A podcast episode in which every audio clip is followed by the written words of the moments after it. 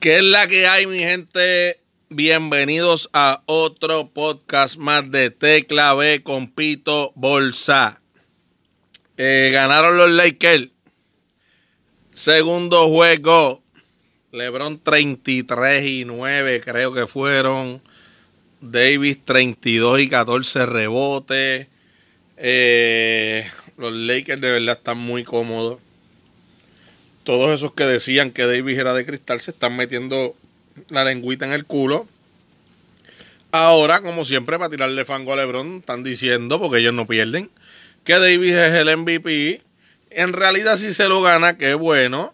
Yo considero que por los números de LeBron todavía Davis no es el MVP, porque pues eh, los números de LeBron están bien cabrones. Davis está metiendo creo que como 5 puntos más que LeBron por promedio, pero LeBron coge los mismos de rebotes que él y hace más asistencia que él, corta más balones que él, eh, está jugando mucho mejor que él porque está tirando menos bolas que él. Así que, pues no sé. Veremos a ver qué pasa en estos próximos dos juegos, mi gente. Pero los haters siguen hablando y lo que hacen es sentir que nosotros, los fanáticos de LeBron, sintamos vergüenza ajena.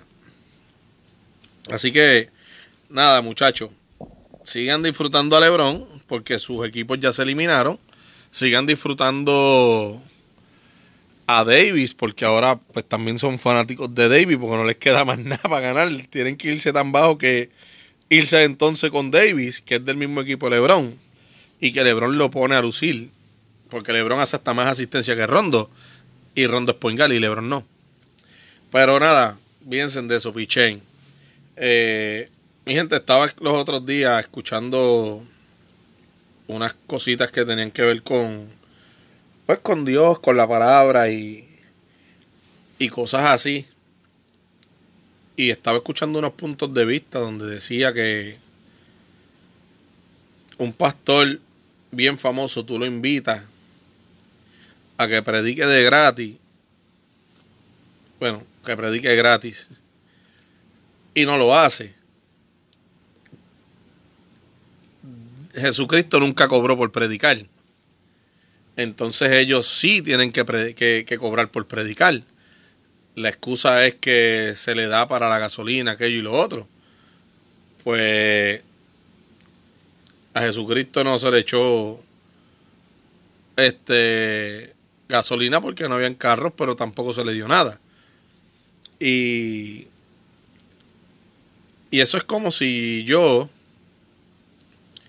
le cobrara a mis hijos por enseñarle y ayudarlos a crecer. Y yo le voy a cobrar a mis hijos. Eso es lo que están haciendo los pastores. Y el tema de, la religión es un tema delicado porque puede tocar muchas llagas dolorosas a mucha gente, pero yo soy de los que de los que pues pienso de que hay que tener un compromiso bien fuerte con Dios, eso está claro y, a la misma vez pienso que hay que ser personas de bien y que todo lo que está en la Biblia, como dice Aljona, se resume en amor, vamos, ve y practícalo. Pero, pero en estos tiempos la religión es un negocio. Tú ves que dos personas montan una, una, una iglesia y en dos o tres años ya tienen un terreno gigante, una casa brutal, carros brutales y 40 locos siguiéndolos, diciéndole pastor y pastora. Y esas cositas a mí me, me, me rejoden la vida. Porque eso últimamente es como que los kiosquitos de limonada. Uno montó uno, el otro vio que le fue bien y ahora todo el mundo quiere montar una iglesia. Y está bien que Dios te habló, Dios te tocó, de que tú ibas a tener un ministerio, bla, bla, bla, bla. Pero eso que en realidad tú sentiste, ¿fue de parte de Dios fue de parte de tu conciencia querer hacer eso? Porque hay que saber discernir. Entonces tú lo haces, te vienes a lucrar y muchas veces la prepotencia de muchos de creerse que están salvos es lo que los hace insensibles por el otro lado. Y Y yo creo que, que ahí es donde pecan y donde caen en, en vergüenza. Y después les está malo que la gente pues les diga que, que son unos buscones, cuando la realidad del caso es que sí lo son, porque están, están queriendo lucrarse de la fe de los demás, como estos tipos que salen en Facebook, que si el pastor no puede tocar el piso y la gente se tira al piso para que él les pase por encima. Mira, pastor que me ponga un pie a mí encima, lo que va a tener que comprar son zapatos por un solo pie, porque no, lo vuelve, no se vuelve a poner un zapato en, en ese pie. Y la gente son tan brutos y tan ridículos y tan fanáticos que creen esos cuentos. Había otro que tenía que echarle meado de él en las manos para que fueran manos bendecidas, que se caguen en la madre. Pero tú eres loco. Entonces, ahí tú ves que también es ignorancia de muchos fieles. Es fanatismo. Son ciegos. Y yo, honestamente, yo desde chiquito fui a muchas iglesias. Yo corrí testigos de Jehová, católico, pentecostal, evangelista, eh, presbiteriana. Y honestamente vi cómo cada una se tiran. Por ejemplo, en la pentecostal siempre están tirándola a la católica. Y esta jodida tiradera, que eso se ve tan feo, de que a nivel de que cuando me fueron a bautizar, la última clase del bautizo, discutí con el pastor porque pegó a decir que en la iglesia habían personas que se iban a ir para el infierno y llevaban 40 años dando rodillas ahí en esa silla, pero se iban a ir para el infierno porque no daban el diezmo o no ofrendaban. Y que su hijo, que no estaba yendo a la iglesia porque estaba en Estados Unidos y creo que era propagandista médico, siempre mandaba yo no sé cuántos miles de pesos para la iglesia.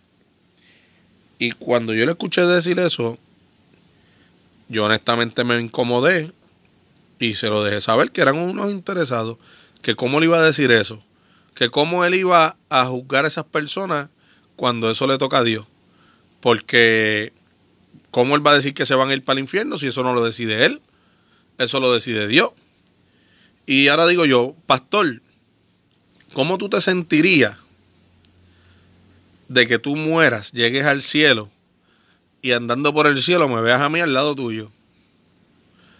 Yo que viví una vida no tan fiel como tú o no tan eh, de boca diciendo que era cristiano, pero sí tenía una fe brutal. Pero no lo demostraba, porque yo soy fiel creyente aunque no lo demuestre. Y yo allá arriba al lado tuyo, pero para ti yo no iba para allá arriba. ¿Cómo tú te vas a sentir que el Dios que tú mostrabas en la Biblia no era tan malo como tú lo decías? Era mucho más misericordioso de lo que tú dices. Ahí es donde yo muchas veces difiero con este tipo de personas. Y, y como ustedes saben, el que estuvo clavado en la cruz al lado de Jesucristo, en el último momento se salvó, después de toda una vida de, malos pasos. Pero vienen estos tipos a querer convertir las personas con miedo. Y eso a mí me rejó de la vida. Porque busca convertir a las personas, gánate las almas, pero no por base de miedo. Porque llega el momento en que las personas le pierden el miedo y vuelven y caen otra vez al mundo de acá. No te los ganes por miedo. Gánatelos porque las personas se sientan bien, porque las personas eh, les gusta ir a la iglesia, les gusta congregarse. En la iglesia siempre, siempre lo que hay es una mierda de bochinche y aquella hizo esto, aquel hizo lo otro. Las hermanas tirándose a los hermanos y esto no es nada nuevo. Lo que estoy diciendo, esto es real. Yo lo he visto y muchos de ustedes lo han visto. La abuela de un pana mío se tiraba al pastor. El pastor le iba a buscar en la guagua y era la primera que recogía y la última que entregaba. Y el pastor le iba a buscar. Mira que, que tiene que ir a, a coserle unas cosas a la casa del pastor. Mierda. Lo que iba era estar follando y las cosas se dicen como son. A mí sin cojones me tiene. Y si el pana mío escucha esto, él sabe que yo no estoy mintiendo. Y él sabe que yo estoy hablando de la abuela de él. Porque es un buen ejemplo, no estoy diciendo nada malo, estoy diciendo porque ella estaba con el pastor. Eh, lamentablemente, esto es algo que pasa mucho. Y no tan solo en PR, alrededor del mundo esto pasa. Y los pastores se aprovechan. Y los cabrones católicos violan niños. Igual que los cabrones pentecostales. Igual que todos los protestantes, porque pasa en todos. No es, lo que pasa es que los católicos tienen este. Este, por decir así, modo operandi de que mandan a este cabrón padre a esta iglesia. El cabrón viola a 13, 14 niños. Lo acusan, sale que es real y viene la iglesia católica de Roma, lo coge y lo manda para el Amazonas. Para que siga violando niños allá en el Amazonas y nadie se entere porque allá no hay comunicación y supuestamente él fue a llevar la palabra de Dios allá y lo que fue a, sodomizar a esos niños y a joderlos. entonces la Iglesia Católica se encojona cuando le dicen las cosas. Pero es que la realidad del caso es que para muchos la, la Iglesia Católica es la gran ramera. Por todas las cosas que ellos mismos hacen. Para mí, para mí, la Iglesia Católica debería de eliminar el celibato dejar que todos esos cabrones bellacos que llevan años sin, sin, sin hacer nada puedan tener relaciones y tengan esposas y se casen y tengan hijos. La Iglesia Católica debería eliminar el celibato para evitar tantas violaciones.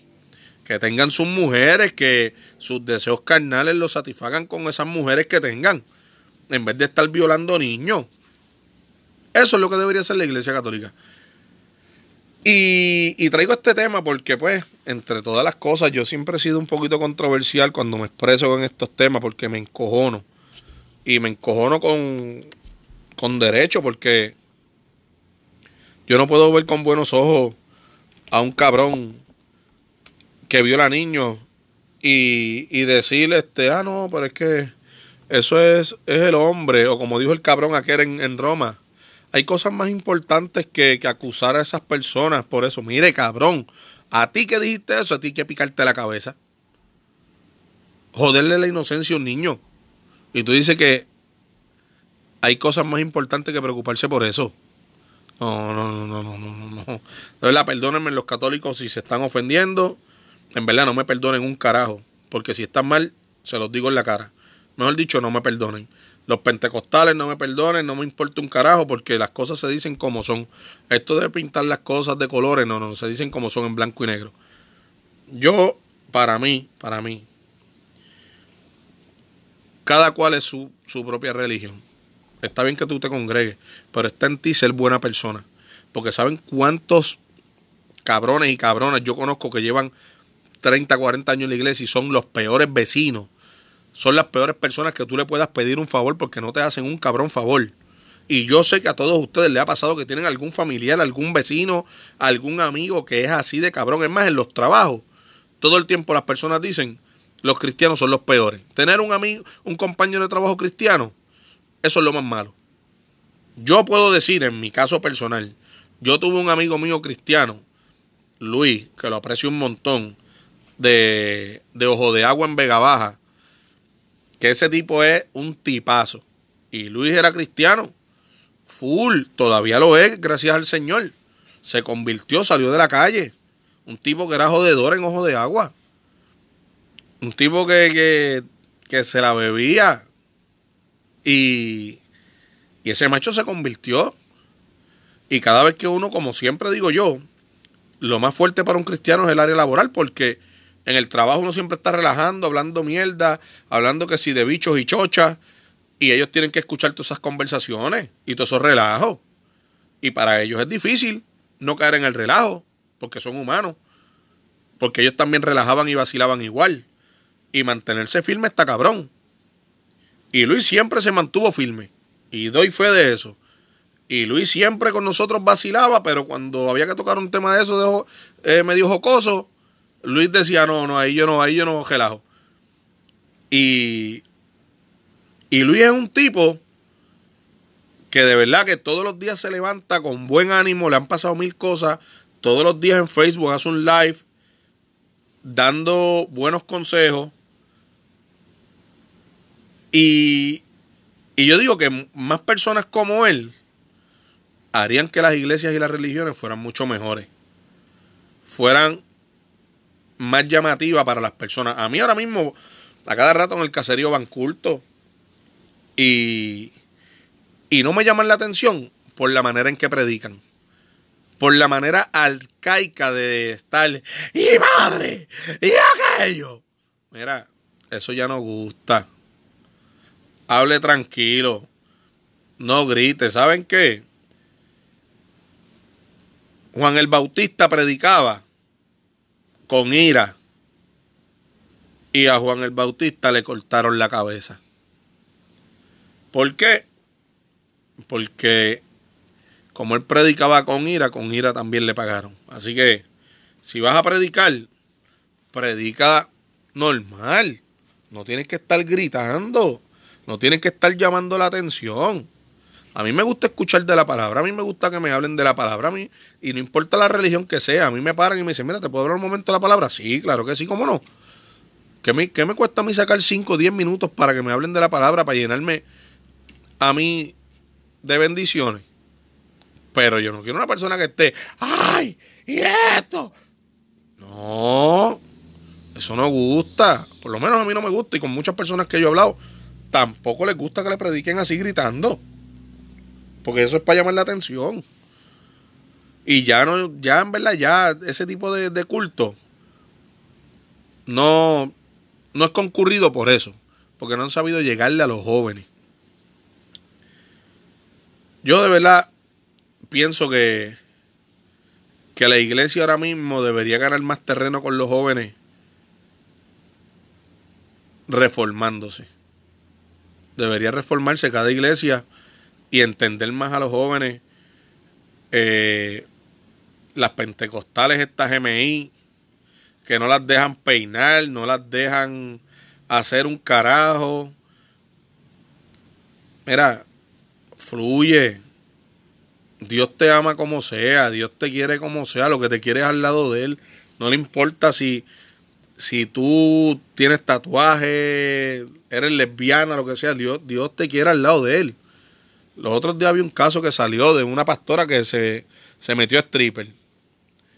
Porque llevaba tiempo en la religión, de momento fue para, para una reunión de ayudar a las personas, eh, creo que era de, de LGBTIQ, y se sintió atraída por otra mujer. Y se metió a lesbiana. Se salió de la religión y terminó siendo stripper.